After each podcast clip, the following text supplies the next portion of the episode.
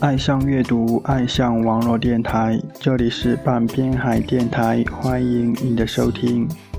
本期节目呢，带来的一篇文章是关于将要参加高考的高三党们，希望你们能够像这篇文章中的奶油小姐一样逆袭成功哦。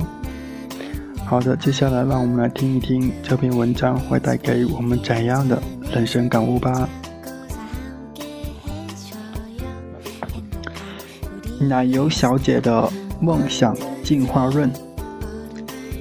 奶油小姐是我的同桌，她有着奶油一样的性格，绵软、温柔，有些内向。但我不得不说，奶油小姐是我所有同桌中最闷的一个。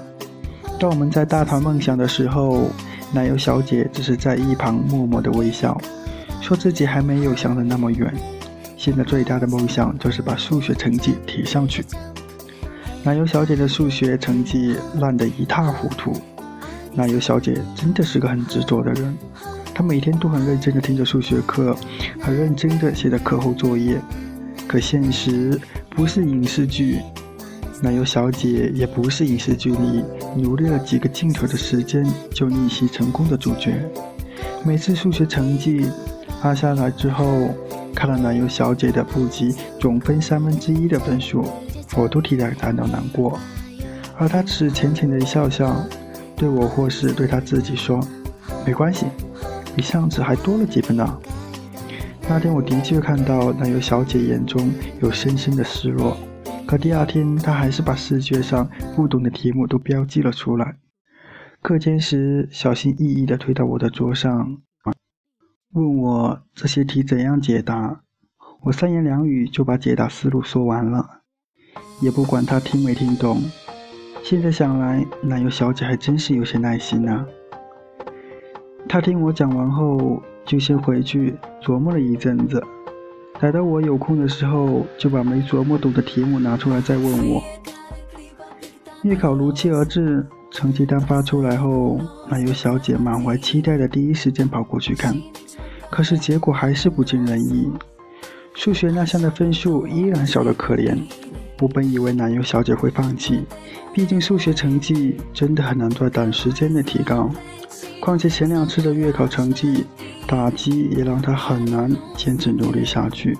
可奶油小姐仍然像是没事人一样，似乎准备把数学死磕到底。月考过后，奶油小姐更加勤快了，每天更认真的听课。更认真的写作业，就连体育课都不和我们打球了。一个人早早回教室，只为抽出二十分钟的时间做数学题。当我舔着雪糕，一身臭汗回到座位时，奶油小姐也不嫌弃我，立马就把不会做的题目伸到我的前面，请求我的支援。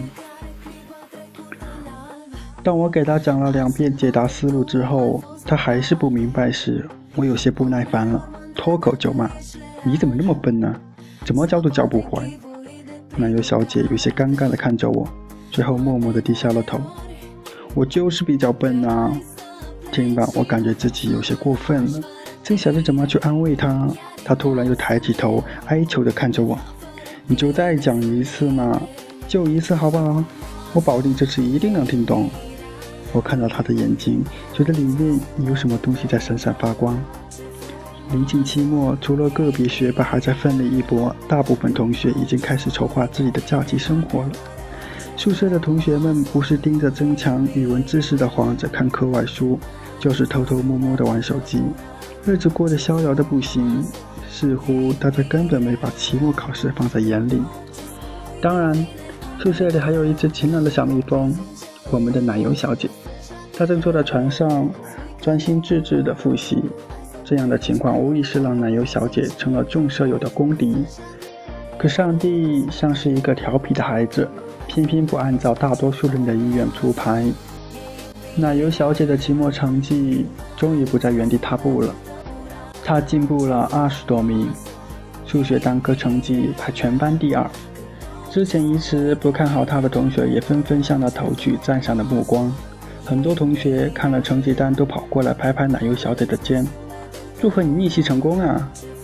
奶油小姐每次听了都会羞涩的笑笑，只有我知道，奶油小姐这次的一鸣惊人根本不是逆袭。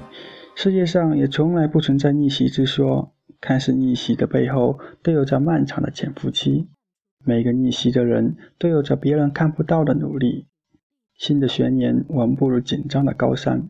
再次聊起梦想的话题时，我问男友小姐：“你的梦想是什么啊？”